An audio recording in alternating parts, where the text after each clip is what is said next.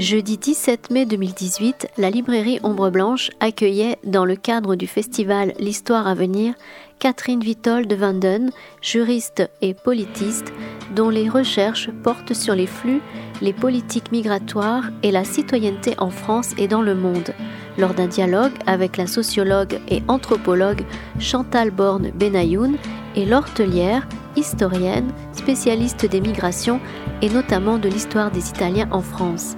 Cette rencontre, intitulée Les sciences sociales face aux migrations, permettait d'aborder les grands enjeux scientifiques, éthiques et politiques que posent les migrations et leur étude.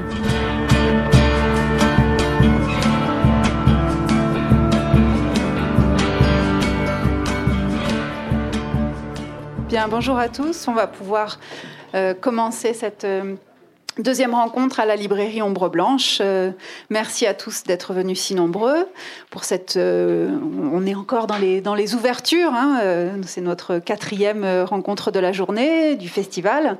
vous êtes au rendez-vous. Vous êtes au rendez-vous ici. Vous êtes au rendez-vous dans les autres lieux. Et nous en sommes évidemment ravis. pour nous, toute l'équipe organisatrice, c'est le résultat d'un an de travail qui a suivi votre présence l'année dernière à la première édition du festival L'Histoire à venir et nous sommes donc ravis de pouvoir vous accueillir pour cette seconde édition. Seconde édition donc qui commence aujourd'hui jusqu'à dimanche. Et comme l'année dernière, le festival L'Histoire à venir est organisé en collaboration euh, avec la librairie Ombre Blanche qui vous accueille aujourd'hui, le Théâtre Garonne, euh, l'Université de Toulouse et les éditions Anacarsis. Alors, euh, vous, avez peut-être déjà fréquenté nos lieux, vous connaissez le principe. L'idée pour nous, c'est de partager des recherches en cours, de débattre, de discuter, d'échanger et de vous donner la possibilité d'entendre la recherche qui est en train de se faire.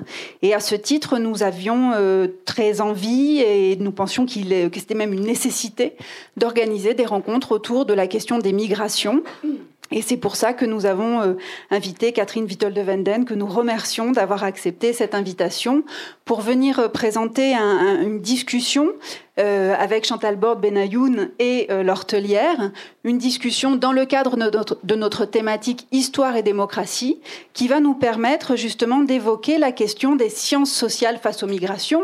C'est évidemment une discussion que vous allez avoir et que vous allez nous expliquer, mais on sait à quel point aujourd'hui la question des migrations est centrale dans les sciences sociales et bien entendu en histoire.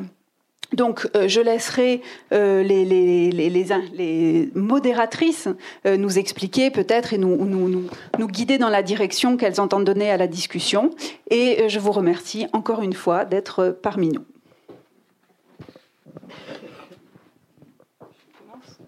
Merci Claire. je suis très heureuse d'être là avec vous et devant un public aussi nombreux et très heureuse de pouvoir euh, dialoguer euh, une fois encore. On l'a pas fait, on l'a fait quelques fois, pas très souvent, mais on s'est quand même rencontré dans d'autres lieux, d'autres, d'autres occasions, avec Catherine Vitol de Venden, dont j'admire l'œuvre. Et euh, donc, je voudrais vous présenter, si vous ne la connaissez pas, peut-être l'avez-vous déjà un peu lu. Catherine Vitol de Venden est directrice de recherche au CNRS, émérite. Euh, elle, fait partie du Centre de recherche internationale à Sciences Po Paris, euh, où elle enseigne aussi, où elle a dirigé un certain nombre de, thèses. Et euh, elle est une spécialiste, je crois, reconnue au niveau international des migrations. Euh, politiste, donc euh, elle s'intéresse beaucoup à la question des migrations euh, actuelles, des migrations dans l'espace mondial, dans le cadre de la mondialisation. Ses derniers travaux ont beaucoup porté sur ces, ces questions et aussi aux politiques migratoires, donc un sujet brûlant d'actualité, comme vous le savez. Euh, en même temps, dans le cadre d'une rencontre euh, organisée par des historiens, il est très important. Alors, elle a publié, je vais quand même vous, vous donner quelques titres, hein, euh, mais ce ne sera pas exhaustif parce qu'il y a beaucoup d'articles que je ne saurais citer, évidemment. Mais dans les derniers livres, vous avez Migration, une nouvelle donne aux éditions de la MSH. Vous avez la question migratoire au XXIe siècle Migrants, réfugiés, relations internationales aux presses de Sciences Po en 2017. Faut-il ouvrir les frontières Presse de Sciences Po 2017. Et puis beaucoup d'autres choses. Euh, j'ai noté un numéro de Hommes et Migration sur l'islam en Europe. Euh, et bon, beaucoup, beaucoup de, évidemment, beaucoup d'articles, notamment des choses, et je pense qu'elle va peut-être nous en parler un peu, sur l'état actuel des flux migratoires. Et, je pense que dans les questions qui euh, vont nous intéresser dans ce débat, certainement, on évoquera d'une part euh, quelles sont les caractéristiques majeures. On parle beaucoup des migrations et euh, qui correspondent souvent à des drames humains auxquels nous sommes confrontés et que nous relatent parfois les médias. ces, ces, déplacements de population euh, dont on nous parle beaucoup. Qu'est-ce qu'ils ont de nouveau par rapport, si on regarde ça dans la longue durée, l'immigration étant un phénomène extrêmement, euh, je dirais, banal de l'histoire, et en même temps avec des caractéristiques propres en fonction des contextes sociopolitiques, des politiques euh, des États. Et donc là, je pense que vous êtes totalement dans, dans ce thème-là. Euh, d'autre part, euh, certainement, on pourra euh, sans doute, alors on dit beaucoup que les flux migratoires se sont développés au, fin du XXe, début du XXIe siècle. est-ce qu'il y a réellement un, développement exponentiel des flux? Ou est-ce qu'on a affaire plutôt à deux nouvelles formes et à une multiplicité de formes qui coexistent hein, dans, dans le fait migratoire avec une multiplicité de figures migratoires? Vous savez bien qu'on parle maintenant du migrant, c'est un terme que nous avons commencé nos propres travaux, Catherine et moi, puisqu'on est à peu près de la même génération. Hein. Euh, on, parlait plutôt à l'époque, au tout début, c'était les immigrés, les travailleurs immigrés même, avec un modèle euh, euh, bon autour de force de travail, hein, l'immigrant économique. Et puis, on a changé complètement de paradigme. On a, bon, je ne peux pas ne pas évoquer les diasporas, on a aussi beaucoup reconvoqué dans la recherche la thématique des diasporas. Et aujourd'hui, c'est le terme de migrant qui ne préjuge pas, si j'ai bien compris, du sens des migrations un migrant, euh, il va dans un sens, dans l'autre.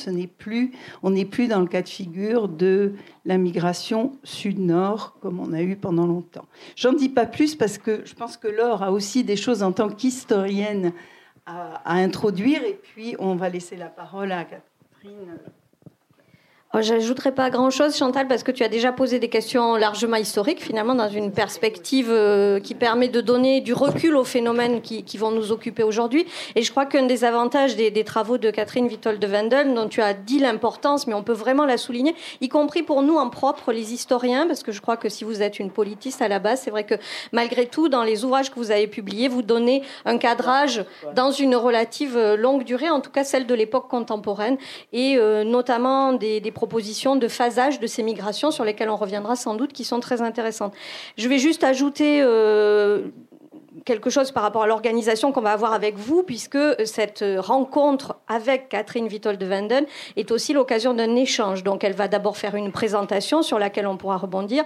Chantal et moi poserons peut-être quelques questions complémentaires pour lui permettre d'aller un peu plus loin dans son approche, mais ensuite, très rapidement, on vous donnera évidemment la parole, puisque c'est un moment euh, de rencontre avec des chercheurs et d'interaction avec un public. Donc, on va faire comme ça.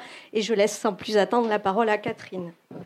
Merci beaucoup de m'avoir invité à cet euh, échange, effectivement, et je suis très honorée euh, d'avoir une sociologue comme Chantal, une, une historienne comme Laure, comme, enfin, disons, questionnant mon, propos, euh, surtout qu'elle connaissent très très bien euh, mes travaux. On s'est souvent euh, croisés dans nos activités de recherche.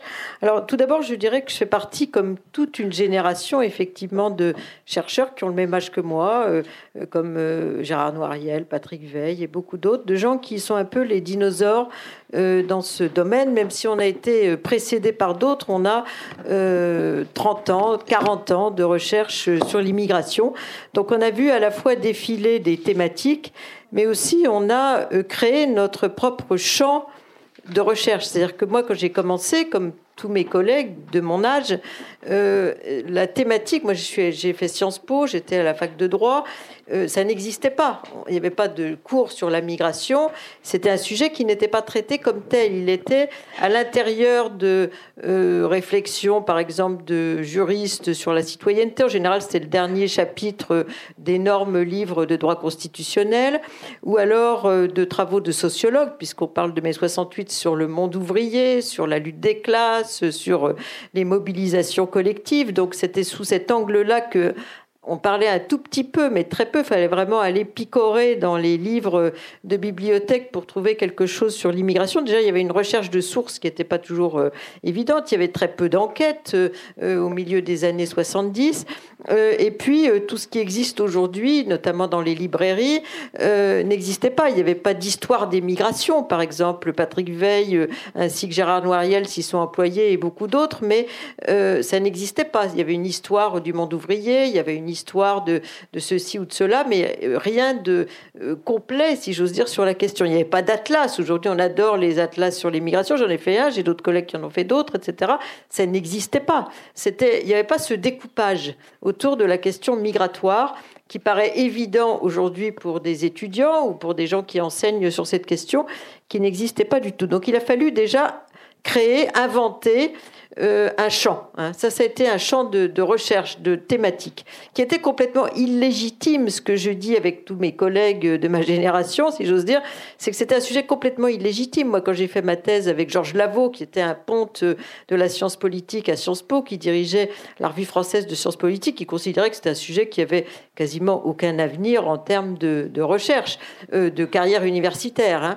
Euh, Patrick Veil, qui est un de mes collègues et amis, euh, il a eu un grand euh, directeur de thèse qui était Jean Leca, qui lui avait dit, vous savez, moi je lis très peu de thèses, c'était son directeur de thèse, je lis très peu de thèses, celles qui ont de l'intérêt, et les autres, j'ai considéré que pour vous, ça ne méritait pas véritablement d'être lu in extenso, parce que pour lui, les grands sujets, c'était des réflexions de sciences politiques sur l'État, etc. Donc il y avait une certaine illégitimité de cette question Gérard Noiriel le disait un peu la même chose pour son propre champ de recherche qui était initialement centré sur le monde ouvrier, qui ensuite s'est euh, déplacé vers la question migratoire. Donc déjà une certaine illégitimité, il fallait un peu se battre dans l'université pour dire, vous savez, c'est un sujet quand même qui, qui émerge, mais dans les euh, disciplines telles qu'elles qu'elles étaient découpées, euh, ça n'existait pas parce que c'est un sujet transversal. Aujourd'hui, on dit un, sujet pluridisciplinaire. Donc c'était mal vu. Ça le reste toujours un petit peu puisqu'on fonctionne encore, euh, Chantal le sait comme moi, dans un découpage, euh, par exemple au CNRS, qui est resté très disciplinaire. Donc ce qui est un petit peu aux marges et pas aussi légitime que ceux qui sont au cœur de leur propre discipline, si j'ose dire. Donc ça, c'était déjà une difficulté. L'autre difficulté, c'était qu'il y avait peu de gens qui avaient écrit là-dessus. Il fallait un peu euh, naviguer, inventer déjà des, protocoles de, terrain. Moi, j'ai commencé par du travail de terrain. Alors, je lisais Madeleine Gravitz, Histoire des sciences sociales, un livre qui est gros comme ça sur les, techniques d'échantillonnage. Mais disais quand même, moi, les gens que je peux interviewer, bah, c'est difficile, difficile d'accès parce qu'ils sont parfois méfiants. Euh, et puis aussi, ils parlent pas toujours euh, très facilement. et puis, il faut, si on veut une représentativité, il faut construire un échantillon, euh, il faut le corriger en cours d'enquête parce que sinon certaines catégories ne seront pas du tout représentées, etc. Donc c'était très différent de, des sondages euh, que l'on faisait à l'époque ou des entretiens très longs. Moi j'avais un, collègue qui était plutôt un maître, Guy Michelat, qui faisait des entretiens euh, qui étaient des histoires de vie, quasiment le divan avec des immigrés, on ne peut pas faire ça. Donc ça déjà, il a fallu bricoler aussi dans les méthodes. Et euh, également, euh, autre type de, euh, de bricolage, si j'ose dire, c'est que il fallait euh, s'adapter à une série de thématiques qui ont évolué considérablement. Tout à l'heure, Chantal rappelait qu'on ne parlait pas des migrants, on parlait euh, des travailleurs étrangers. Moi, j'ai commencé à travailler sur ces questions au milieu des années 70, je suis entrée au CNRS en 1980, on parlait du travailleur étranger. Donc, travailleur, d'une part, les autres, on savait même pas qu'on pouvait être autre chose que travailleur si on était immigré et étranger, c'est-à-dire non national. Aujourd'hui, une quantité de figures précisément se sont imposées euh, dans ce champ. Et puis ensuite, euh, on s'est intéressé à d'autres thématiques. Moi, j'ai travaillé d'abord avec Georges Tapinos, outre mon directeur de thèse, Georges Lavaux. Georges Tapinos, qui était un économiste qui travaillait, on avait fait une grosse étude, 2000 entretiens sur les transferts de fonds, euh, sur huit nationalités. et donc, lui, il avait fait sa thèse sur l'immigration et le marché du travail. Euh, et donc, euh, il enseignait à Sciences Po, à Princeton, etc. Mais c'était un cas exceptionnel. Et euh, comme lui et comme beaucoup qui travaillent là-dessus, on avait euh, un, disons, un affect personnel avec ce sujet-là. C'est-à-dire beaucoup de gens qui travaillent sur l'immigration, encore aujourd'hui, puisque j'ai dirigé 25 thèses, euh, eh bien, c'est des gens qui ont soit une origine étrangère, soit qui ont été sensibilités aux thématiques de la diversité, des discriminations, de la différence, de toute une, des gens qui ne sont pas complètement euh, au centre, si j'ose dire, de la légitimité dans, la, euh, dans le contexte social, y compris académique, euh, des gens qui ont un regard souvent extérieur sur le sujet, une sensibilité particulière sur la question. Et j'en fais partie parce que mon histoire familiale est issue, comme mon nom l'indique, d'une migration un peu complexe russe, russe qui passe par l'Amérique latine, qui revient en France, etc. Donc on avait une sensibilité particulière à la question de statut, de papier, de réfugiés, de, de, de regard sur l'autre, discrimination, etc., qui explique que peut-être, mais pas uniquement, l'actualité des années, euh, de la fin des années 70 et du début des années 80 l'explique aussi, la politisation du phénomène. Aujourd'hui, on est à la fois dans un mouvement de politisation et de dépolitisation du phénomène migratoire. Politisation parce que euh, dans ces thématiques, après le travailleur, il y a eu les luttes. J'ai fait deux ans d'enquête chez Renault euh, sur les mobilisations des, travailleurs, précisément de chez Renault, les OS, et il y avait la question de l'islam qui émergeait. Donc, on Ensuite, euh, la thématique de l'islam et de la citoyenneté est apparue, l'affaire du foulard, etc. Je travaillais avec Rémi Levaux pendant 22 ans, qui était un politologue qui s'intéressait euh, de près à l'islam, qui était un grand spécialiste du Maroc. Et donc, on a euh, beaucoup interrogé ces questions à travers des enquêtes de terrain. Un livre qu'on a fait ensemble s'appelle La bourgeoisie, qui montre l'émergence de ces populations qui accède à une certaine notabilité à travers un militantisme associatif civique. Ensuite, il y a eu l'ouverture à l'Est, avec une autre de mes collègues euh, qui s'appelle Anne de Tinguy, spécialiste de la Russie. On a travaillé sur euh, l'ouverture à l'Est, qui était un sujet euh, pour lequel l'actualité a démenti tous les effets d'opinion, parce que dans ce domaine-là, l'opinion a les idées, disons, les plus assumées et les plus erronées en général sur le sujet. Ce qui se disait dans la presse dans les années 90 c'était ils vont tous venir chez nous, ça va être l'invasion. Et on a vu que c'était pas du tout le cas, donc j'y reviendrai. Euh, ensuite, euh, j'ai travaillé aussi sur de toutes les questions européennes. C'était la période de la construction de la politique européenne de l'immigration. Euh, en 1993, pour la première fois, le dispositif européen, les directives européennes entrent dans la loi française. 1993, la loi Pasqua, et ensuite ça n'a été qu'une suite de, d'entrée de la législation française dans le dispositif européen, donc j'ai beaucoup travaillé là-dessus, ainsi que beaucoup de mes collègues. Et puis euh, après, je me suis intéressée de plus près à ce qu'on appelle la globalisation, la mondialisation. Et là, plutôt, j'aurais tendance à dire qu'on est dans un contexte de dépolitisation. De dépolitisation parce que les questions migratoires, euh, comme d'autres d'ailleurs, elles sont diluées euh, dans une espèce de discours qu'on trouve dans la littérature grise, dans toute une série de rapports, etc., qui finalement ont tous les mêmes termes. si, on était en anglais, je vous dirais la sustainability, la, tout, toute une, tout un langage là-dessus euh, qui finalement euh, est un langage de pseudo-expertise avec beaucoup de contradictions internes hein, sur lesquelles on pourra revenir, mais euh, qui finit par finalement dépolitiser cette thématique. Alors, ce qui fait qu'elle elle est restée encore marginale, pas tellement dans la recherche, parce qu'il y a une demande de connaissances, et cette journée en fait partie, et aussi de la part des étudiants. Il y a beaucoup plus de, mémoires, de thèses, etc. sur ces questions. Mais en même temps, sur la scène internationale, la thématique est, a beaucoup de mal à émerger. Si je regarde euh, les OMD, par exemple, euh, définis en 2000, les objectifs euh, mondiaux de, donc, du développement, il n'y a rien sur la migration. Les ODD qui ont succédé en 2015, les objectifs du développement durable, qui sont au nombre du 17, donc en 2015, il n'y a rien sur la migration. Elle, apparaît un tout petit peu derrière des aspects qui concernent la question du travail ou, de la précarité, mais on ne parle pas frontalement des migrations. Or, c'est un enjeu mondial.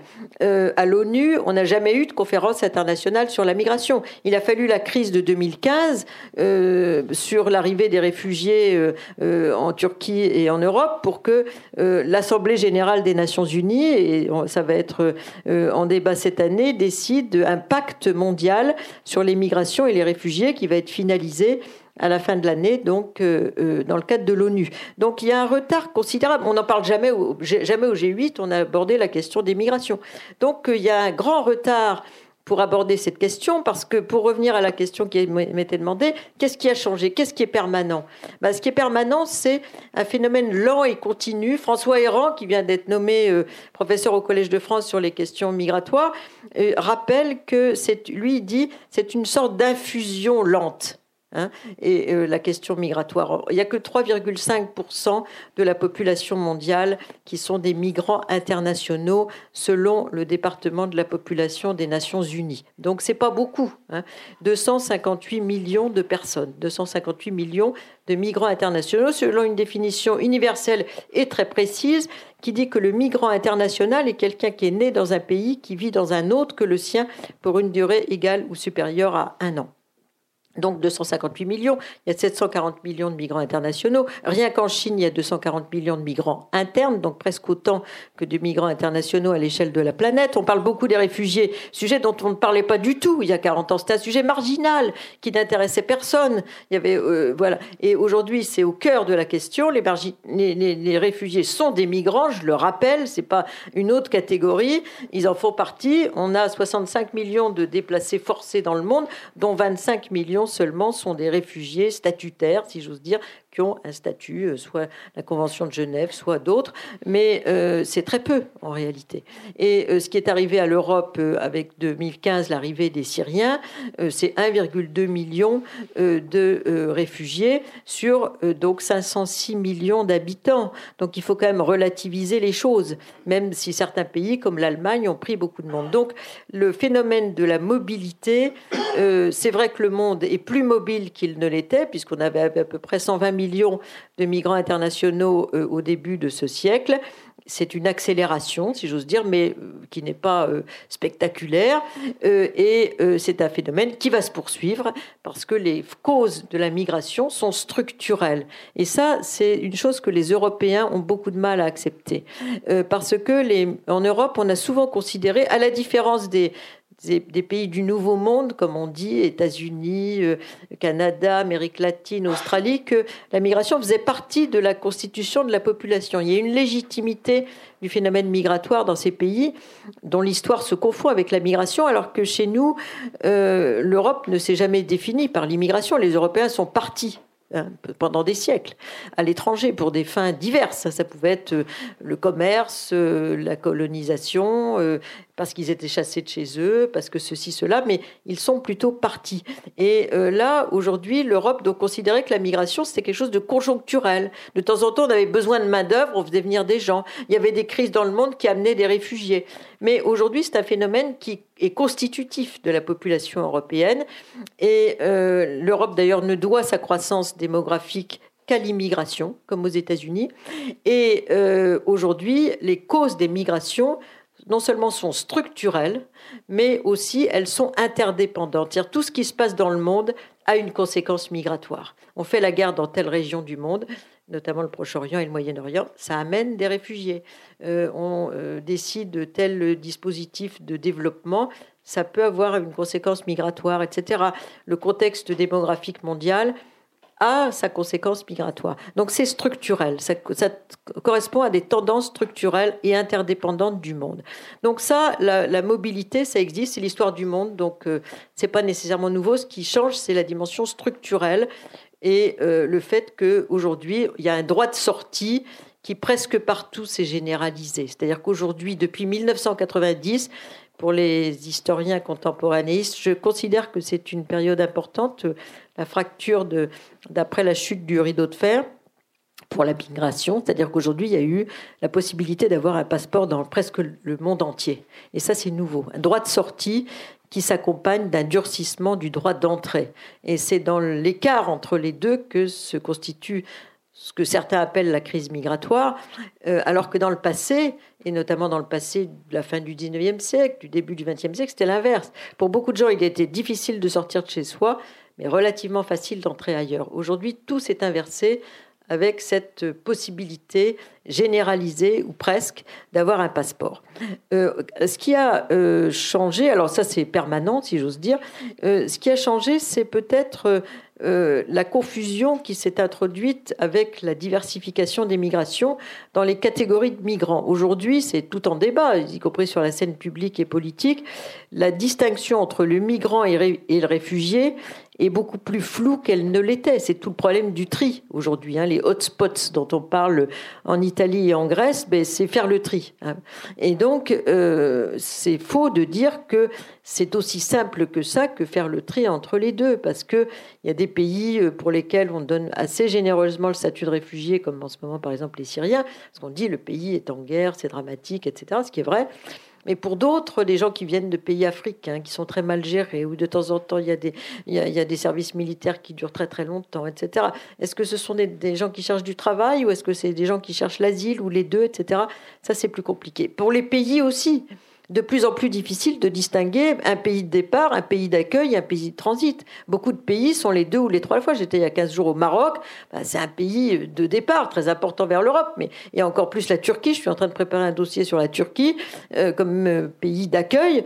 Euh, c'est le plus grand pays de départ vers l'Europe. On a 4,5 millions de Turcs en Europe et il y a 5,5 millions de nouveaux arrivants en Turquie. Donc c'est beaucoup. donc beaucoup de pays sont des pays de transit c'est le cas de tous les pays euh, qui sont proches de grandes lignes de fracture, comme la frontière européenne. C'est le cas de tout le Maghreb, par exemple, hein, le Mexique, etc. Donc des pays qui étaient des pays de départ qui sont devenus des pays de transit. Donc les, les catégorisations de pays changent. Le Sud, voilà ce qui est nouveau aussi, le Sud est devenu la plus grande destination migratoire au monde. Parce qu'on a tendance à oublier tout le monde, ce que disait tout à l'heure Chantal, tout le monde ne veut pas venir chez nous ou ne peut pas venir chez nous. Parce que c'est trop compliqué, il y a des visas, c'est dangereux, il y a 35 000 morts en Méditerranée depuis les années 2000, etc. Euh, et donc, euh, les pays du Sud euh, qui n'ont pas le régime de visa aussi dur que celui qu'on a ici, sont des pays souvent qui accueillent, qui fabriquent, mais aussi qui accueillent des migrants en transit ou qui y restent et qui commence à découvrir euh, la nécessité d'adopter des politiques migratoires, des politiques à l'égard des réfugiés aussi. Et donc ça, c'est un sujet important. Et euh, conséquence également nouvelle, c'est que ces pays ont compris qu'ils pouvaient développer une diplomatie des migrations.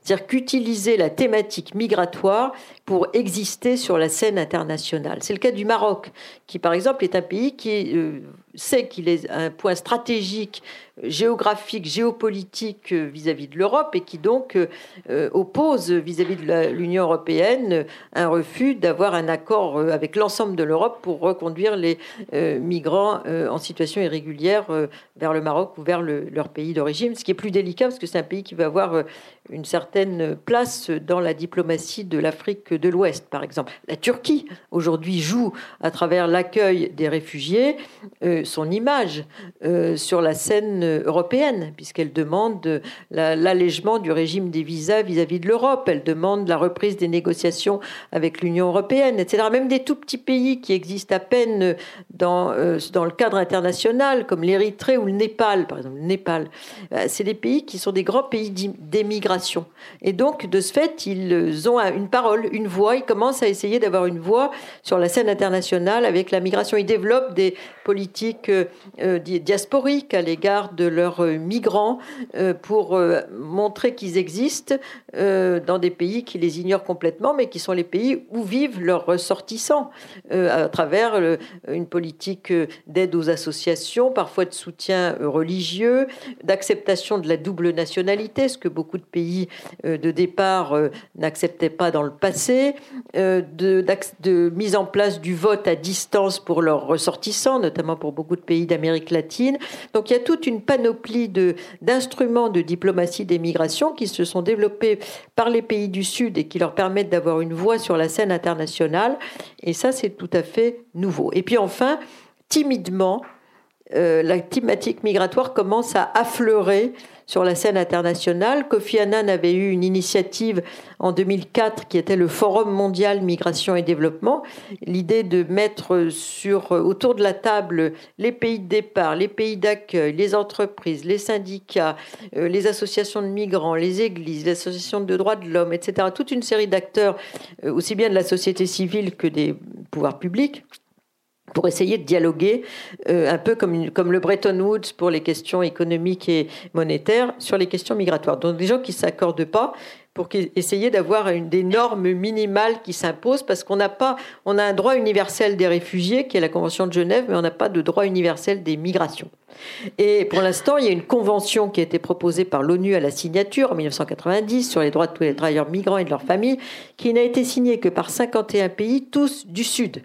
Aucun pays du Nord n'a signé cette convention parce qu'elle donne euh, quelques droits aux sans-papiers. Et donc, euh, les pays ne veulent pas euh, d'accueil, les grands pays occidentaux, pour simplifier, ne veulent pas se sentir liés par cette convention. Donc, euh, il y a ce forum qui existe tous les ans, etc., qui progresse dans la connaissance des situations les plus criantes et des droits des migrants à l'échelle de la planète. Et puis, il va y avoir ce fameux pacte qui va être mis sur la table de l'Assemblée générale des Nations unies à la fin de l'année. Donc, il y a un tout début d'émergence de cette légitimité de la question sur la scène internationale, le tout noyé dans un discours euh, un peu incompréhensible pour le néophyte, de, rapports, de littérature grise, etc. Et je, terminerai en disant que la grande difficulté pour le chercheur dans ce domaine-là, quelle que soit sa discipline en sciences humaines, euh, c'est que euh, on est très peu entendu des décideurs. J'espère que dans d'autres domaines des sciences humaines, les chercheurs sont plus entendus. Hein. Euh, je pense que les gens qui travaillent sur l'environnement euh, qui sont pas que des gens de sciences humaines, mais peut-être à cause de ça d'ailleurs, sont plus entendus. Il y a les politiques publiques euh, savent qu'il y a quand même des alertes qui ont été posées. Mais sur les questions migratoires, et ça me préoccupe beaucoup, puisque moi j'aime bien euh, que la recherche serve aussi à la décision, ce que je constate, c'est que on a un peu l'impression de prêcher dans le désert, hein, quelle que soit la discipline de sciences humaines dans laquelle on est. Euh, on a l'impression que les pouvoirs publics refont toujours la même chose, qui est le cas actuellement d'ailleurs en France, mais aussi à l'échelon européen. Euh, et les idées reçues ont euh, une solidité dans la consolidation des stéréotypes qui est phénoménale. J'en ai choisi sept, hein, simplement pour terminer, mais ils ont vraiment la vie dure. et je pourrais en donner beaucoup d'autres exemples, mais si je veux faire simple, je dirais que déjà, il y a beaucoup de contradictions. On est dans un monde de libéralisme économique, mais en même temps, on n'a jamais été autant sécuritaire dans la façon de gérer les migrations, ce qui est quand même une contradiction euh, essentielle. Euh, beaucoup de gens croient, alors, et on va revenir aux idées reçues, la première, c'est euh, l'idée que les frontières, plus on ferme les frontières, plus on va être efficace. On a 30 ans d'échec à l'échelon européen dans ce domaine, mais chaque fois qu'il y a une grande crise migratoire en Méditerranée notamment, on renforce l'instrument de contrôle qui est Frontex et on articule ça avec d'autres euh, instruments de consolidation à distance de la frontière. Donc l'idée que plus on ferme, plus on sera efficace, ça a été complètement démenti par la réalité avec des effets pervers colossaux, dont les 35 000 morts en Méditerranée, mais on continue. Hein. Les, certains de mes collègues politologues disent que c'est la pass dependency. On est dépendant à l'égard d'une ligne qu'on a euh, fixée. Donc c'est vrai d'ailleurs à Bruxelles, etc. C'est complètement vrai. Donc euh, ça c'est un vrai problème. Alors que l'enseignement des lieux où on a ouvert les frontières, notamment à l'Est, c'est plus les frontières sont ouvertes, plus les gens circulent. Et c'est l'aspiration de beaucoup de gens dans le monde. La plupart des gens ne veulent pas venir chez nous, d'ailleurs, pour s'y installer. Ils veulent circuler, vivre ici, là-bas, etc. Et on pourrait ouvrir beaucoup plus avec beaucoup d'autres euh, profils migratoires que les seuls Européens euh, qui sont entrés en 2004. Deuxième idée reçue, l'idée que les immigrés font concurrence aux nationaux. Et là, si on se penche sur les travaux des économistes, on voit que c'est complètement faux. Parce que les migrants, euh, ils arrivent dans un marché du travail, notamment européen, qui est très segmenté.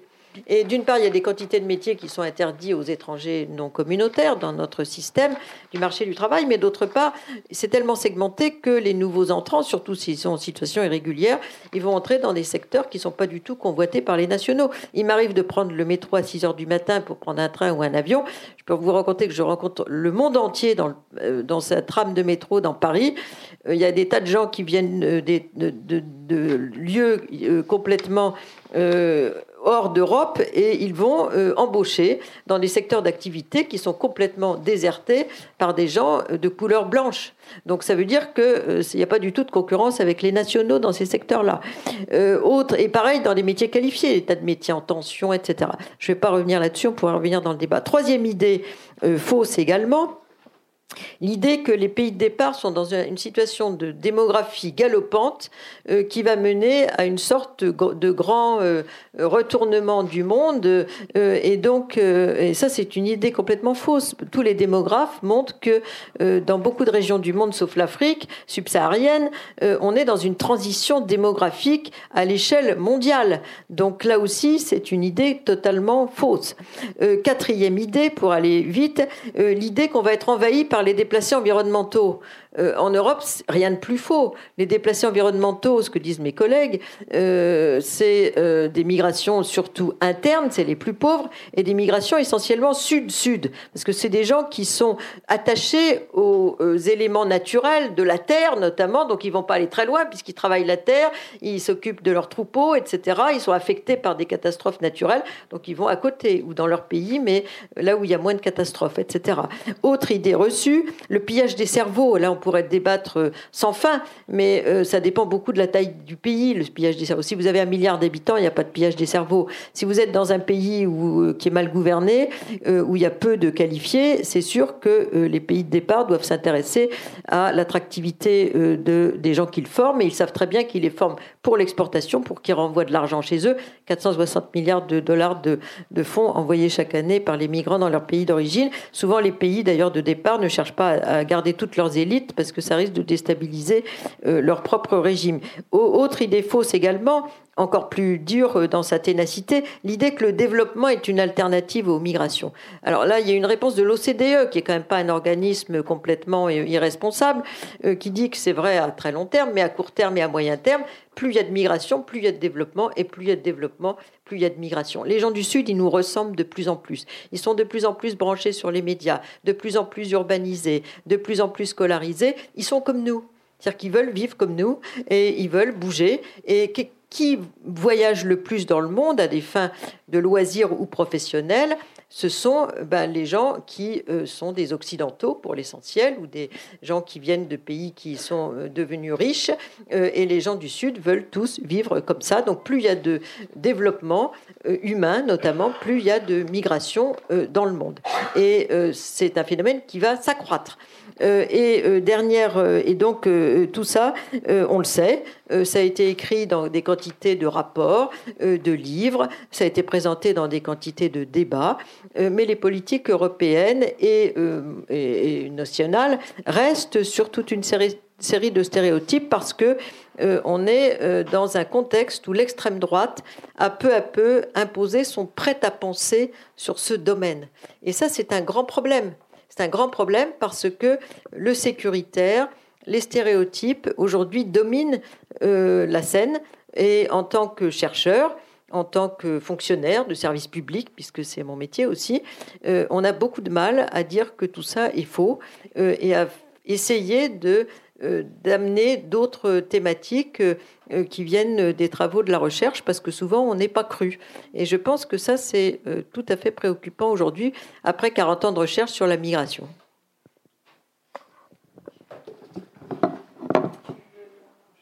Alors, bon, merci Catherine pour cette présentation très riche, foisonnante, qui lance, je pense, quantité de pistes pour le débat. Donc, je vais peut-être démarrer avec quelques remarques et puis peut-être quelques questions. Et alors, euh, première remarque, euh, quand euh, vous avez abordé la question des nouveautés sur les, points actuels, hein, et vous avez cité un certain nombre de, de choses, en même temps, je pense qu'on peut en reprendre certains en, non pas en relativisant leur nouveauté, car je pense que c'est une nouveauté au sens que ça prend une ampleur croissante, mais c'est pas forcément toujours totalement nouveau. Par exemple, la question de la diplomatie, de l'enjeu diplomatique que représentent les migrants. En fait, c'est l'occasion de rendre hommage à Pierre Milza qui nous a quittés, hein, puisque voilà, parce que dans le cas de l'Italie, qui est donc un pays qui a une très grande émigration à l'époque contemporaine, hein, en gros après l'unification du pays à la fin du 19e siècle et euh, jusque dans les années 19 1960, qui vraiment massive, il a montré que c'est devenu de manière précoce, dès la fin du 19e siècle, un enjeu diplomatique très fort pour l'État italien, avant même le fascisme et de manière renforcée sous, sous, le fascisme. Donc je pense que vous avez tout à fait raison en disant que ça monte en puissance sur la scène internationale du fait de la globalisation de, ces migrations, mais en même temps, là encore, on peut réintroduire une perspective historienne d'un peu plus longue durée dans, dans ces phénomènes-là. Alors, dans ces nouveautés, moi j'aurais une question euh, peut-être sur ce qui nous touche plus en propre euh, en Europe, euh, parce que vous avez cité certains phénomènes, évidemment la chute du, mur et la fin du bloc de l'Est qui a, qui a, changé vraiment le, cadre migratoire à l'échelle du continent. Je pense qu'on peut aborder aussi la question de l'inversion du profil migratoire pour tout un tas de pays qui ont été par tradition en Europe dans une assez longue durée des pays d'émigration et qui sont devenus des pays d'immigration, notamment tous les pays du bassin méditerranéen. Hein, l'Italie, l'Espagne, le Portugal, la Grèce même. Donc ça, ça a aussi changé la donne. Peut-être vous pouvez l'aborder un peu. Et puis aussi, vous avez très brièvement euh, euh, expliqué l'importance désormais de la politique européenne en matière de migration qui est, qui est chaotique, qui est incomplète, mais en même temps qui est quand même très prescriptive et de plus en plus. En même temps, il y a une distinction forte qui s'établit peu à peu, c'est celle entre étrangers communautaires et extra-communautaires pour les pays européens. Donc là aussi, peut-être, vous pouvez revenir un petit peu euh, sur ces points. Voilà, après j'aurai d'autres questions, mais je vais peut-être... Euh, Merci beaucoup. Alors sur l'Italie, tout à fait, je suis entièrement d'accord. Euh, L'Italie est d'un des premiers. Il y a eu 31 millions d'Italiens qui sont partis à l'étranger, donc c'est colossal en un siècle et demi, si j'ose dire. Et c'est un phénomène qui a été massif après, effectivement, le Risorgimento et euh, jusqu'aux années 1970, on avait encore un tout petit peu d'émigration italienne euh, dans certaines régions du sud de l'Italie. Euh, et effectivement, c'est un pays qui a très tôt compris euh, l'importance de se donner euh, une influence à travers les Italiens de l'étranger avec une politique consulaire euh, très active et la possibilité très tôt pour les Italiens de voter au Sénat. Et récemment, en 2005, ils ont pu aussi voter à, donc à la Chambre des députés en Italie. Et il y a une décision qui a été prise, je ne sais plus laquelle, qui a été adoptée à une voix euh, cette, dans cette période. Et c'était quelqu'un qui était en Argentine, donc un, Italien de l'étranger. Donc ça montre l'importance de, de cet enjeu. Euh, et c'est un pays qui est très structuré avec les, modes de représentation consulaire, avec son émigration, et qui aujourd'hui se donne aussi une importance plus importante que l'État euh, à cause de. Il y a 3,5 millions aujourd'hui de gens qui ont encore la nationalité italienne euh, à l'étranger, plus la possibilité de réacquérir la nationalité italienne pour des gens qui ont des grands-parents euh, étrangers. Donc c'est une façon aussi de faire grossir un peu une démographie vieillissante dans ce pays. Ça, effectivement. Alors sur l'Europe, il y a eu beaucoup de changements, effectivement, et notamment l'ouverture à l'Est. Et aujourd'hui, on a eu, avec la migration de l'Est, une migration en chaîne, comme on dit. C'est-à-dire que les gens de l'Est sont venus travailler euh, dans l'Europe de l'Ouest, euh, on parle beaucoup des les deux plus nombreux sont les Roumains et les Polonais, euh, et ça a créé dans ces pays une migration qui venait de plus loin. D'ailleurs, récemment, on l'a pas trop dit dans la presse. D'ailleurs, on a ouvert le marché du travail en Europe aux Ukrainiens et aux Géorgiens, euh, parce que euh, la Pologne aujourd'hui manque de main-d'œuvre à cause de l'importance de l'immigration polonaise vers l'extérieur, et euh, la Géorgie, c'était pour bien montrer que la Géorgie était considérée comme un pays européen face à la Russie, etc. Donc, on a ouvert en fait les frontières au marché du travail ukrainien et géorgien. on a donc un phénomène de migration en chaîne comme ça qui s'installe dans de l'Europe de l'Est à l'Europe de l'Ouest, mais aussi beaucoup de phénomènes phénomène de finalement de transnationalisme avec tous les moyens qu'on a de transport et de communication divers. ces gens vivent sur deux espaces. Ce que disait Abdelmalek Sayad pour les Algériens des années 60, c'est vrai aujourd'hui pour l'Europe de l'Est. Ils sont sur le Skype, ils, ont, ils sont ici, là-bas. Quand la conjoncture va moins bien, ils repartent chez eux, ils reviennent. Ils ont la liberté de circulation, ce qui est le cas aussi des Roms euh, de ces pays, ce que certains Européens ont du mal à, comprendre et à accepter. Alors sur la distinction essentielle, ça je suis entièrement d'accord, entre les Européens et les non-Européens, ça c'est complètement vrai. Euh, c'est vrai du point de vue du statut, puisque d'un côté, il y a l'accès à la liberté d'installation, euh, de travail et de circulation. Et de l'autre côté, le régime des visas est une très grande difficulté pour des gens qui veulent venir pour travailler d'accéder comme non communautaire au marché du travail européen. Donc euh, ça, c'est un énorme problème. Ça crée des quantités, des millions de, sans-papiers, des morts aux frontières dont on parlait, etc. Et euh, en plus, euh, là-dessus se greffe euh, un, système protectionniste du marché du travail européen qui s'appelle la préférence européenne à l'emploi, euh, qui euh, fait que pour toute une série d'emplois, quand il y a des candidats, on va préférer l'européen au non-européen. et en France, ça s'appelle aussi l'échelon national, donc l'opposabilité de l'emploi. On peut dire non, puisqu'il y a un européen ou un national qui, se, qui est candidat sur ce même poste que vous convoitez. Ce qui n'a plus aucun sens d'ailleurs en termes économiques aujourd'hui, euh, mais qui continue à être pratiqué euh, très largement pour refuser aux autres l'accès au marché du travail et qui justifie d'une certaine façon un certain nombre de euh, discriminations. Donc en fait, ça c'est un, phénomène tout à fait important qui s'est créé peu à peu. De nouvelles frontières non, se sont créées qui n'existaient pas parce que des frontières qui sont plus celles du rideau de fer, mais d'autres se sont, sont apparues l'est de l'est de l'Europe, si j'ose dire, et en Méditerranée aussi, euh, mais aussi des frontières institutionnelles comme celle-là, puis des frontières aussi dans la tête des gens euh, qui sont euh, celles des discriminations et de tous les, toutes les formes de traitement de gens qui sont citoyens mais qui ne sont pas considérés comme tels. En France, on est dans un débat compliqué où une partie des Français, depuis longtemps, considèrent que d'autres Français ne sont pas aussi français qu'eux. Hein. C'est pas nouveau. Avant, c'était d'autres cibles qui étaient euh, les victimes, mais euh, c'est un phénomène persistant euh, avec des ruptures qui sont très fortes. Certains diront c'est le postcolonialisme, d'autres diront c'est ceci ou cela. Dans le passé, il y en avait d'autres, mais effectivement, c'est un phénomène très préoccupant pour l'enjeu essentiel mondial qui est vivre ensemble aujourd'hui. Je voudrais à mon tour réagir avant de donner la parole à, la salle. Je suis sûre que vous brûlez d'impatience de, poser des questions aussi. Mais euh, il y a deux points que j'avais envie de relever rapidement. Le premier, c'est euh, la question que vous avez posée de, à la fois du bricolage méthodologique auquel on est contraint. Est-ce que ça continue? Euh, et puis, euh, et donc, et parallèlement, euh, la question de l'identité du chercheur. J'ai été très sensible à ce, que vous avez dit en entrée de, propos sur finalement, c'est toujours les, les immigrés qui travaillent sur les immigrés en quelque sorte. Est-ce que c'est toujours oui Alors on le sait par ne serait-ce que par nos expériences de, de directrice de, thèse, hein, c'est souvent le cas. Mais la deuxième chose que je voudrais relever, c'est alors évidemment je suis d'accord pour, en partie pour dire que euh, ces, migrants, on les perçoit comme très différents et finalement, ils sont comme nous. J'apprécie beaucoup cette universal, ce propos universaliste, mais en même temps, est-ce qu'on peut dire ça sur tous les plans? Et est-ce qu'il n'y a pas, malgré tout, une distance culturelle?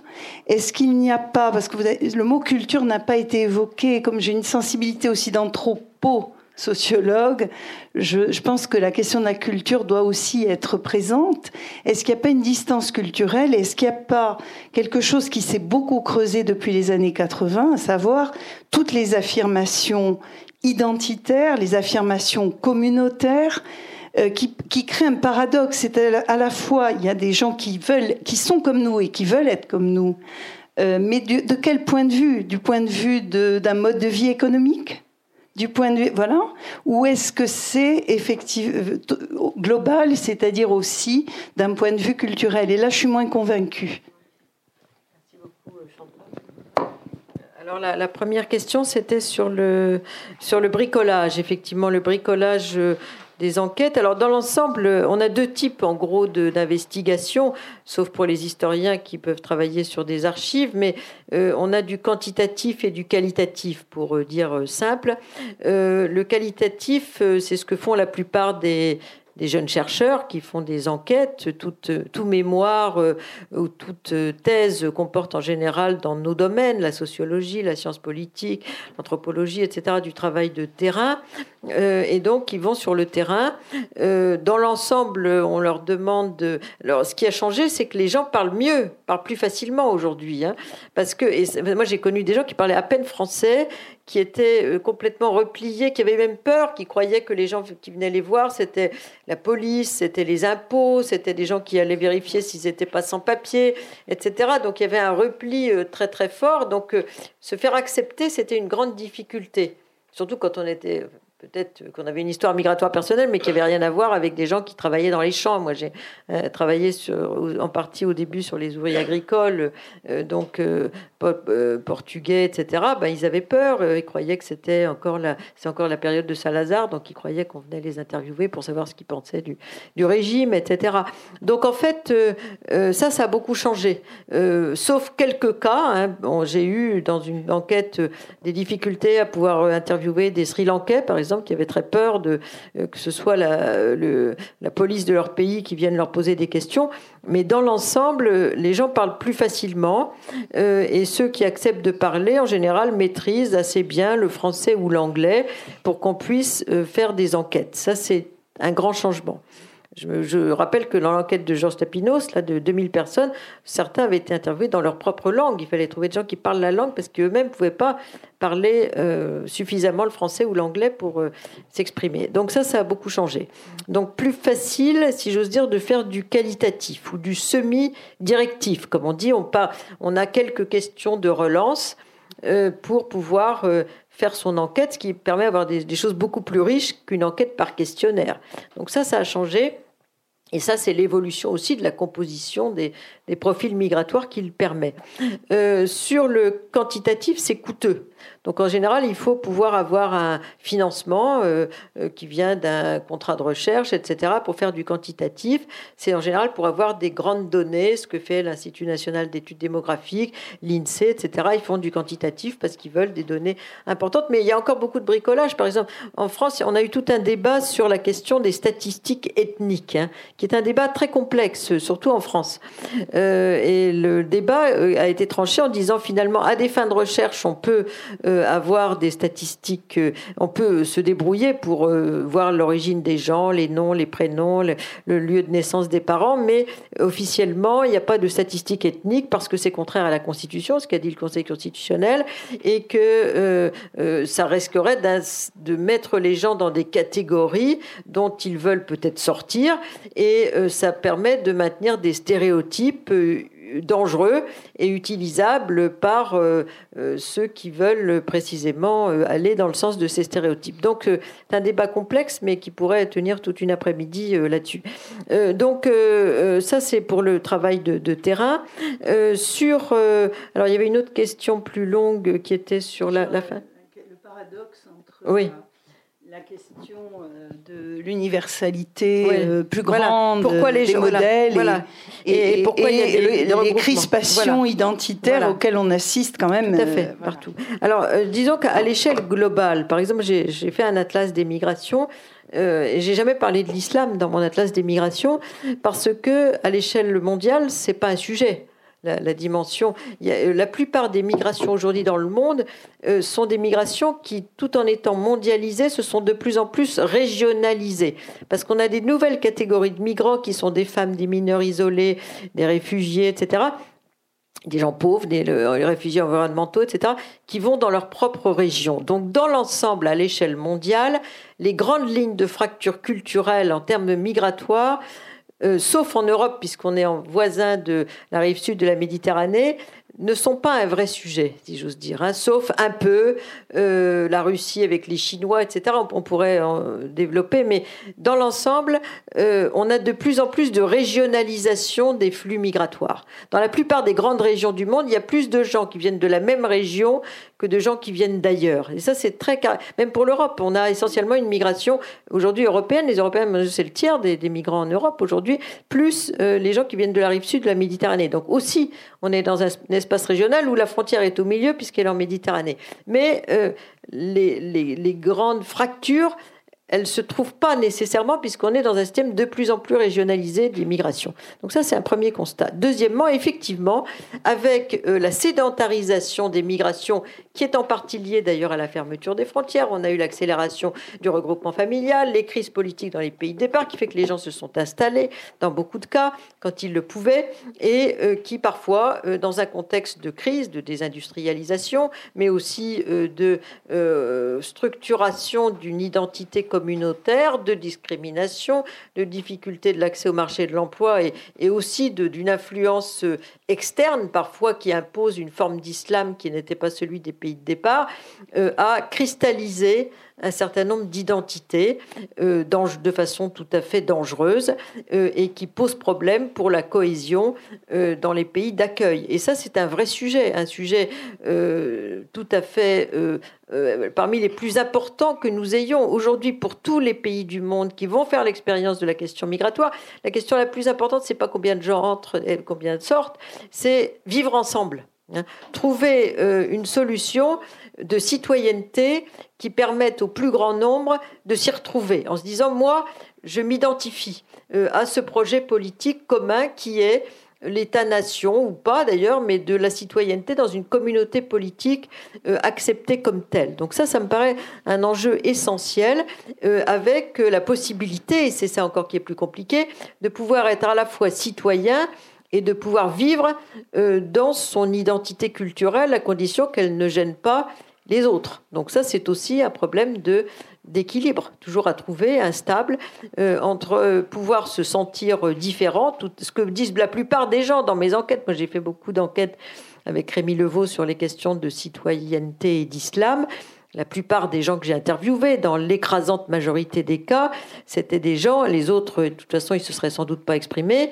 Euh, c'est, moi, je, je me sens français, je me sens aussi double national, mais je veux pouvoir être musulman tout en étant citoyen. Donc ça, c'est un sujet très important pour les gens, mais pour les sociétés d'accueil aussi. Et il faut aussi que les populations des sociétés d'accueil acceptent ce phénomène, ce qui est parfois encore plus compliqué. Parce que beaucoup de gens disent bah, il, a, il a un nom étranger ou il, a, il est soupçonné d'être musulman, il est soupçonné d'être ceci, de ne pas pouvoir s'intégrer. Il y, a aussi des stéréotypes très forts là-dessus.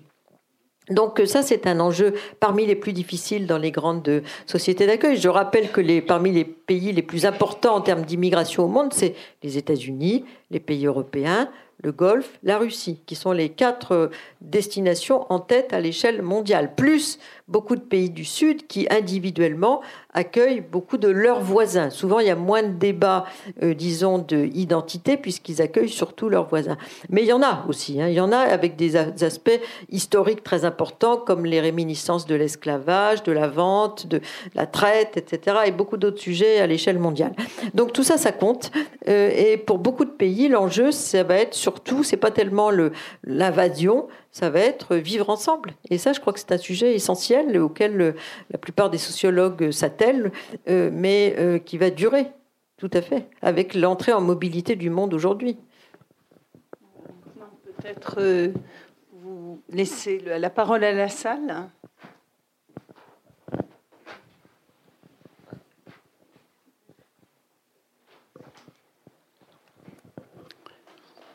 Oui, j'ai une question à Catherine. Euh, j'ai remarqué récemment dans les débats euh, au Maroc qu'il y a un phénomène nouveau de racisme et de discrimination à l'égard euh, de l'immigration de, de l'Afrique subsaharienne. Et l'État marocain se soucie de cela et appelle des structures euh, qui ont l'expérience, c'est-à-dire l'Europe, la France en particulier, avec la CIMAD qui s'installe au Maroc, qui fait des recherches et qui, et qui cherche de médiation. Aussi, j'ai remarqué un phénomène euh, qui, qui attire l'attention, notamment dans le débat sur le retour du salafisme au Maroc et, et d'actes terroristes dans euh, le territoire. une question nouvelle, c'est le peuplement euh, des églises au Maroc. Alors là, c'est vraiment le grand débat au Maroc, euh, comme en Algérie d'ailleurs, parce que l'État algérien et l'État marocain, dans une poursuite de, de guerre diplomatique autour du Sahara occidental, cherchent à avoir des, voix de vote à l'échelle de, l'unité africaine des pays, et ils donnent des bourses à des étudiants. Et ces étudiants, ils ne cherchent pas est-ce qu'ils sont chrétiens ou animistes ou musulmans. Eh bien, il y a un renouveau euh, de, l'Église euh, euh, marocaine avec des restaurations, etc. L'Église, oui, oui, catholique. Oui, oui. non, non, mais, mais c'est les deux, les deux, les deux. Donc ça, c'est un problème nouveau. Qu'est-ce que vous, vous pensez sur la question du transfert des savoir-faire pour l'intégration des Africains au Maroc et au Maghreb en général. Donc on est là devant euh, des problématiques nouvelles. La deuxième problématique, vous avez utilisé quatre fois que la solution dans les années à venir pour l'humanité, c'est vivre ensemble.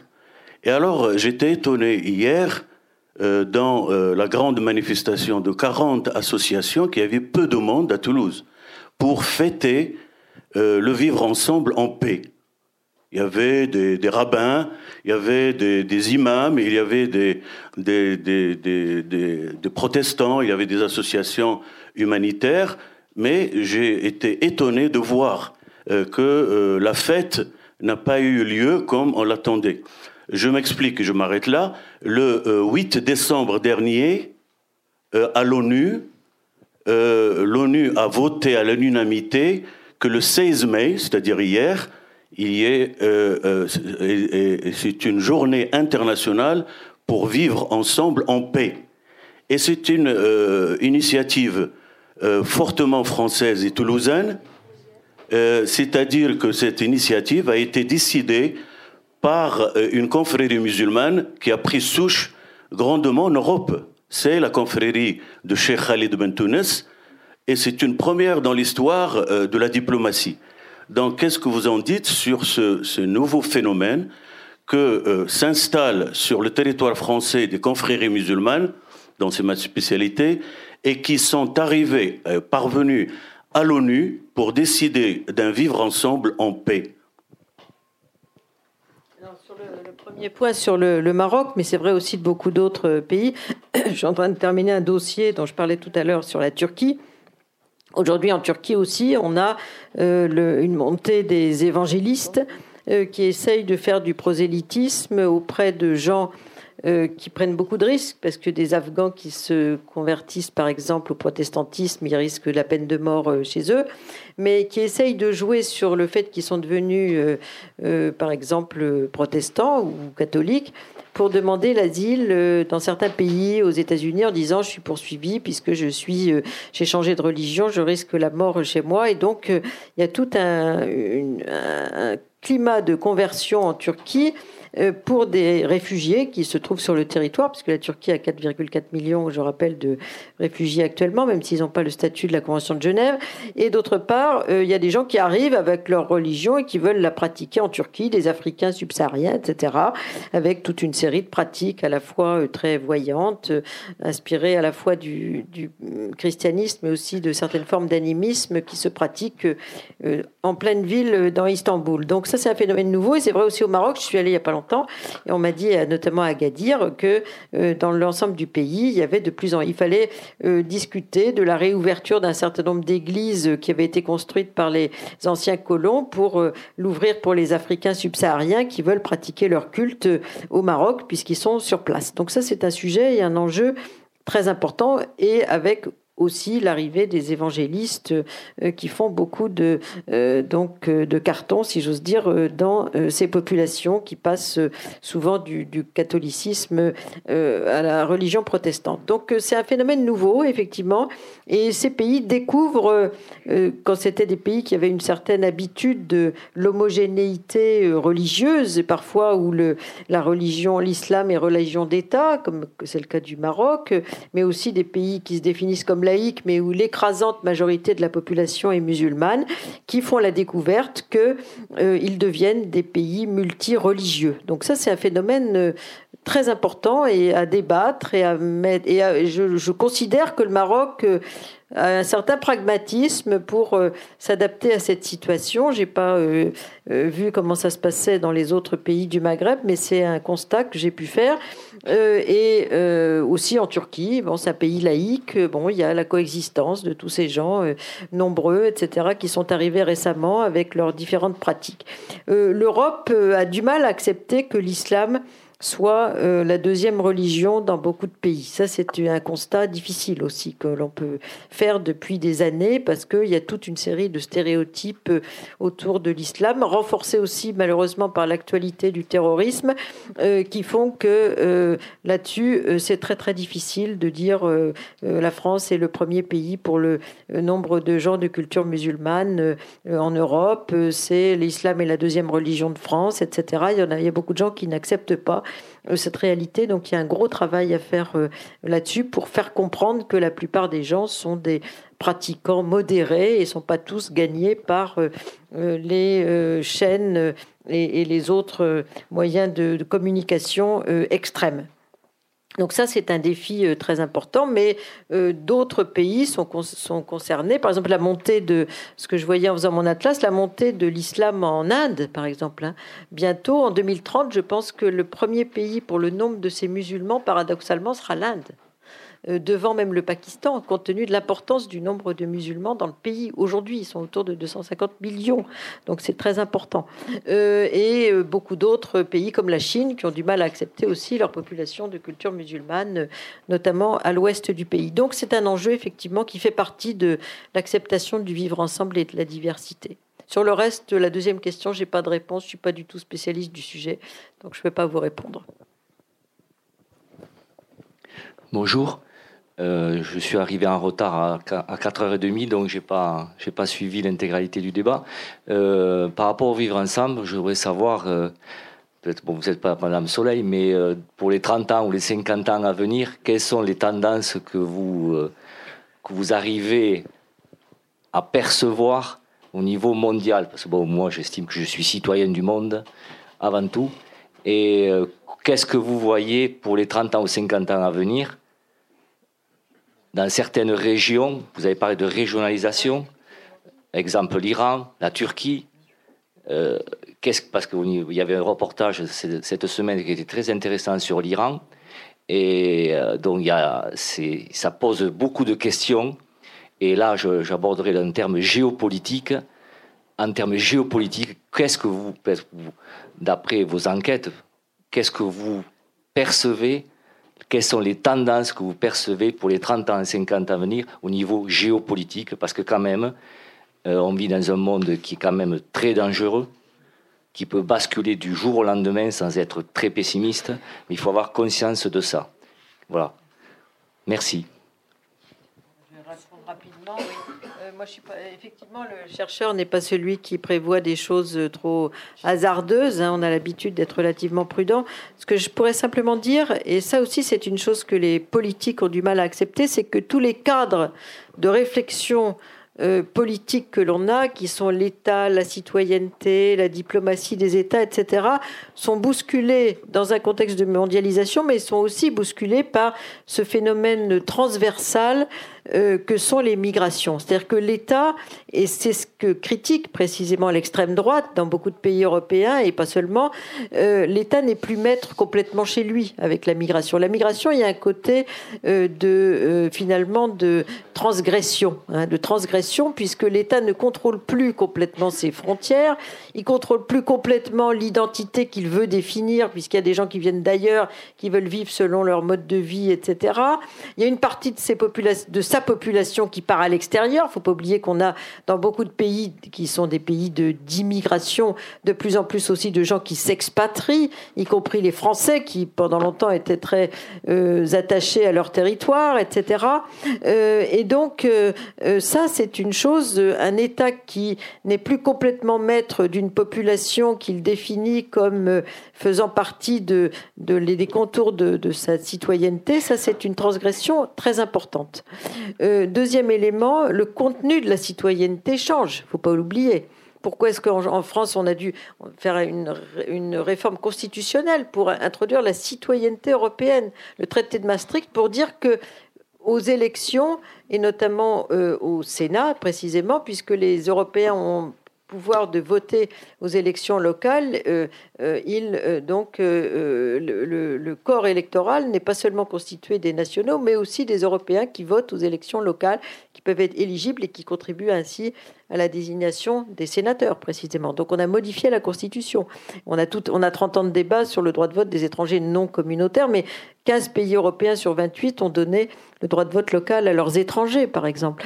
Euh, donc ça, c'est aussi une transformation du lien entre citoyenneté et nationalité. Le contenu de la citoyenneté a changé, puisque en Europe, euh, euh, on a dit que la diversité était un des éléments de l'identité européenne. Il y a eu même une année de la diversité en 2008 définie par l'Union européenne. Donc la diversité, on n'est plus dans l'idée d'une série de nations euh, prétendument homogènes qui euh, vivraient euh, l'une à côté de l'autre. Donc ça aussi, c'est un phénomène nouveau. Il y a de plus en plus de doubles nationaux et on ne maîtrise pas le phénomène. Ça dépend des pratiques, des, des accords bien sûr, mais aussi il y a beaucoup de tolérance à l'égard des doubles nationaux, de ce que font les autres pays en donnant la nationalité à des gens qui ont aussi la nationalité française, par exemple. Ça, on ne maîtrise pas. donc il y a toute une série d'éléments qui ont changé dans, les, dans le contenu de la citoyenneté, dans les allégeances multiples, comme on dit aujourd'hui, euh, avec euh, la question migratoire. Et puis, comme je vous disais, euh, la diplomatie des migrations bouge. De plus en plus, les pays de départ activent cette corde qui est leurs migrants pour essayer de gagner de l'argent sur la scène Vous, voulez qu'on reprenne les gens? Ben, On veut de l'argent. Vous voulez ceci On veut une politique de développement, vous etc. Donc, et puis nous, on, on va être présents à travers nos migrants interposés, etc ça se développe de plus en plus, donc ils existent de plus en plus sur la scène internationale. Et puis on commence à parler des migrants dans les grandes instances, euh, timidement, mais un petit peu euh, à l'ONU, etc. Et de certaines catégories, comme les déplacés environnementaux. Donc ça aussi, euh, c'est un phénomène nouveau parce que c'est un sujet complètement absent de la diplomatie classique des États il y a même 20 ans. Donc ça aussi, ça a changé. Oui, bonjour. Euh, vous avez rappelé tout à l'heure les, stéréotypes euh, qui sont euh, repris par, les, par les, politiques et qui sont des idées fausses, des préjugés sur, les, sur la question migratoire.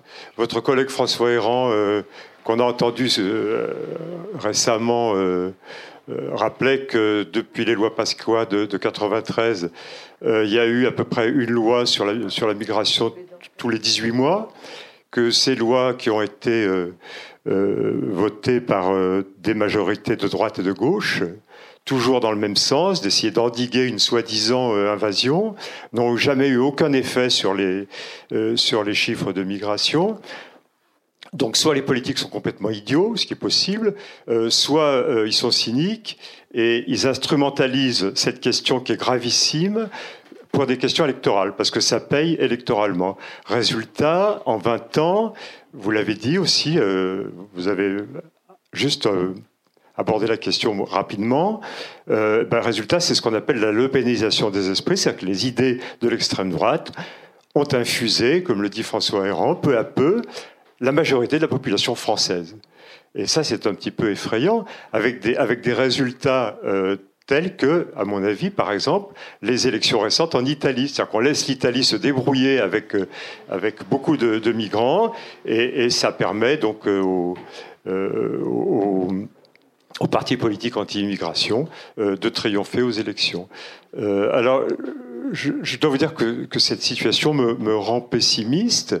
ce qui, en revanche, me paraît un signe d'espoir important, c'est que je vois qu'à Toulouse, à Toulouse et partout en France, beaucoup de gens ne disent rien, ne, ne, sont pas sur les médias, mais qu'ils agissent au quotidien. on l'a vu avec les États généraux d'immigration en ce moment, dans l'autre sens. Voilà, je voulais avoir votre, votre avis sur la question. Je confirme tout à fait parce que ce que je conçois, c'est euh, ce que je vois, puisque moi je fais beaucoup de débats aussi pour des associations, etc.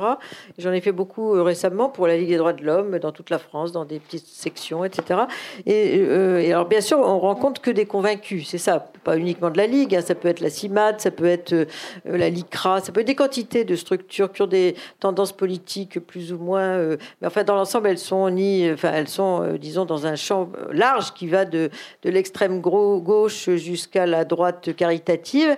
Et ces gens sont déconnectés, enfin ils sont connectés eux-mêmes, mais je veux dire ils sont loin de ce qui se décide au sommet. Hein. Il y a une sorte de fracture là entre des quantités d'initiatives civiques euh, associatives et beaucoup de gens, heureusement d'ailleurs, euh, certains ont malheureusement été condamnés, ce qui est une honte pour la France, pour avoir accueilli euh, ou aidé bénévolement des gens aussi bien à la Roya que du côté de Briançon et à Calais.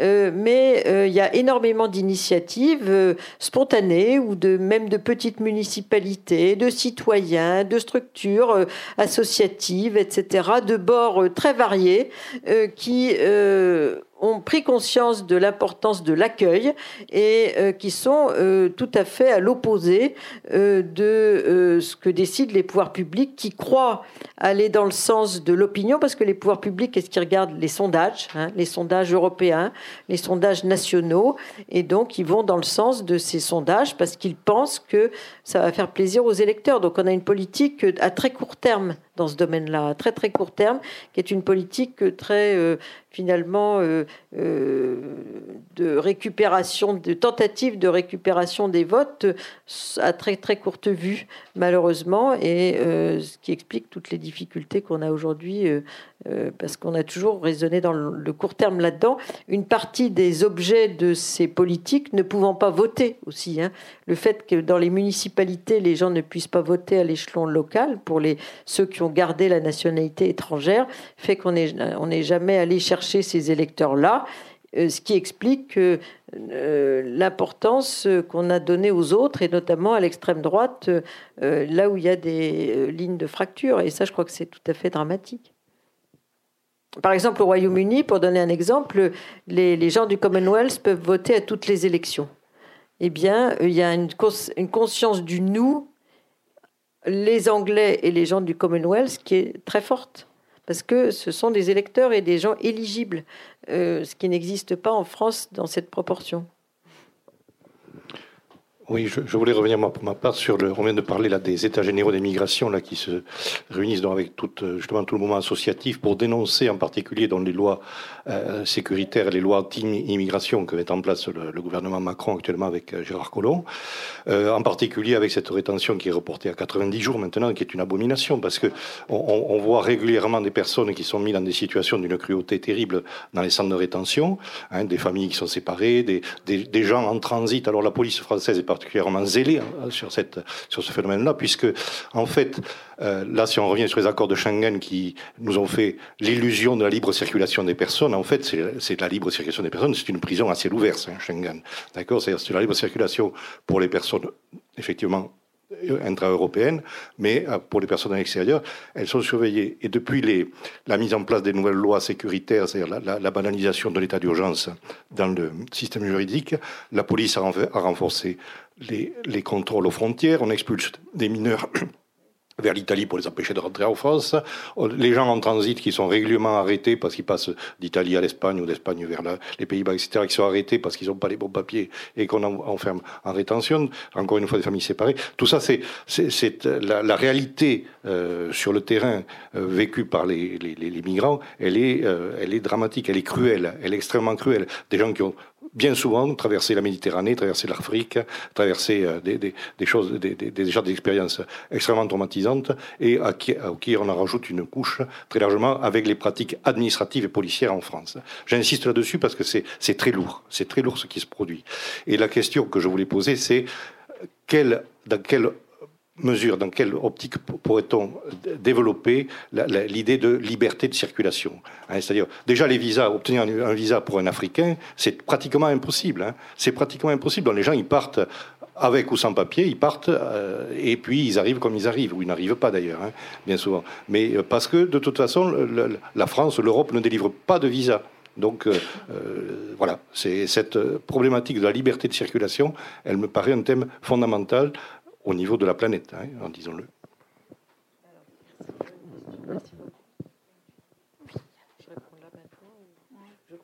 Alors sur le, moi j'ai écrit un, petit livre d'ailleurs chez CNRS Éditions qui s'appelle Le droit d'émigrer, c'est-à-dire le droit de sortie. Et, ce que je dis, c'est que euh, le droit de, à la mobilité est un des plus euh, mal euh, répartis au monde. C'est-à-dire que les deux tiers de la population de la planète n'ont pas le droit de circuler librement. Ils sont non pas en fonction de leur qualité personnelle, mais en fonction du pays d'où ils viennent soumis, soumis, assujettis à des visas. Si vous êtes européen, ne serait-ce que pour trois mois, et c'est encore pire si vous avez voyagé euh, euh, à l'extérieur pour plus longtemps, vous êtes, euh, il y a par exemple un Européen ou un Américain ou un Canadien, il peut voyager dans 174 pays. Si vous êtes russe pour trois mois seulement, le visa de trois mois, euh, vous, euh, vous, pouvez aller dans 91 pays. Si vous êtes chinois, dans 44 pays. Alors au, bout de la file, il y a les Soudanais, les Afghans, euh, les Érythréens, les Somaliens, etc. Ils peuvent quasiment aller nulle part. Ça, se, ça compte sur les doigts d'une main les pays où peuvent aller librement. Donc la seule possibilité, c'est de faire appel à des passeurs. C'est ce qu'on oublie.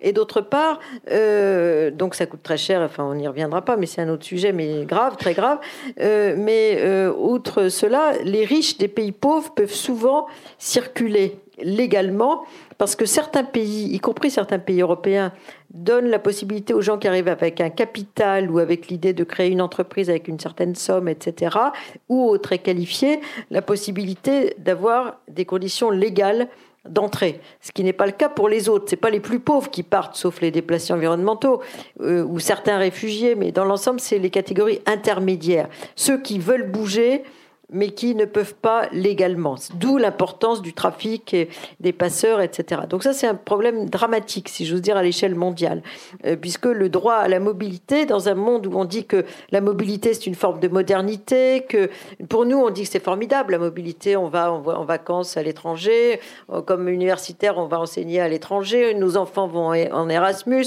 euh, ils commencent leur vie professionnelle à l'étranger, on dit tout ça, c'est merveilleux, le monde s'ouvre, etc. Euh, pour nous, on veut bouger. Mais au sud, on dit non, il faut qu'ils restent chez eux. Il faut qu'il y ait des, politiques de retour qui euh, leur trouvent du travail chez eux, ce qui est souvent complètement euh, irréaliste. Mais enfin bon, pour les gens du Sud, on leur dit restez chez vous, et pour nous, bougeons. C'est ça la philosophie mondiale aujourd'hui, dans un monde qui va de plus. Alors, pour on me demandait de prévoir l'avenir, le monde va bouger de plus en plus, parce que au Sud, les gens sont de plus en plus scolarisés, de plus en plus informés, euh, et donc ils vont vouloir bouger. Aujourd'hui, les plus pauvres ne sont pas encore partis mais ils commencent. Mais certains vont partir de plus en plus, euh, de plus en plus nombreux à partir. Donc le problème de la, du droit à la mobilité va se poser de façon cruciale dans les années qui viennent. Et si on en reste à la philosophie de, de contrôle des frontières telle qu'on l'a aujourd'hui, ça va être dramatique, ça va être sanglant euh, dans un certain nombre de régions du monde, comme ça l'est en Libye. Je rappelle le, rapport du département des droits de l'homme euh, sur la Libye qui est sorti en novembre dernier, qui a, qui a parlé de l'enfer libyen, à tel point que l'Union européenne a abandonné son idée de conclure pour l'instant un accord euh, de reconduction à la frontière avec la Libye, compte tenu de tout ce qui était dénoncé en Libye, les viols, l'esclavage, l'enfermement, la prostitution, etc., toute une série de pratiques euh, inouïes euh, et qui ont été mises sur le papier et euh, vulgarisées, si j'ose dire, par ce département de la population, qui n'est pas non plus une association utopiste d'extrême gauche. Donc, je pense que ça, cette question du droit à la mobilité, ça, va devenir une revendication d'un droit de l'homme pour le 21e siècle dans toute une série de courants de pensée qui va prendre de l'ampleur dans les années qui viennent. Parce qu'on est dans un monde complètement inégal, y compris sur ce chapitre-là. Du coup, bah, pour rebondir un peu à ces questions, je voulais savoir, les médecins du monde prônent une libre circulation mondiale et totale. Et euh, je voulais savoir si vous étiez d'accord du coup avec ça et, si, euh, si oui, comment le mettre en place et euh, comment le mettre en place et euh, à qui il incomberait du coup d'imposer cette libre circulation si ça incombe on voit le développement justement du droit international humanitaire sous l'impulsion des organisations euh, non gouvernementales et des associations militantes en matière de droits de l'homme. Et s'il incombe du coup à la société internationale de se charger de cette mission-là et euh, d'imposer aux États, du coup de limiter la souveraineté des États sur les, en matière d'immigration et notamment du droit d'asile et des réfugiés. Et, euh, et, sur quel fondement en fait on pourrait, on pourrait fonder cette action Alors, euh, d'une part, il y, a, plusieurs fondements philosophiques. Il faut revenir à Kant, qui parlait du citoyen du monde dans son projet de, de, paix perpétuelle. Ça a été repris par Anna Arendt, par Sigmund Baumann, qui parle d'un monde fluide, liquide, où la Terre est une sphère et on n'a pas d'autre choix que d'y circuler.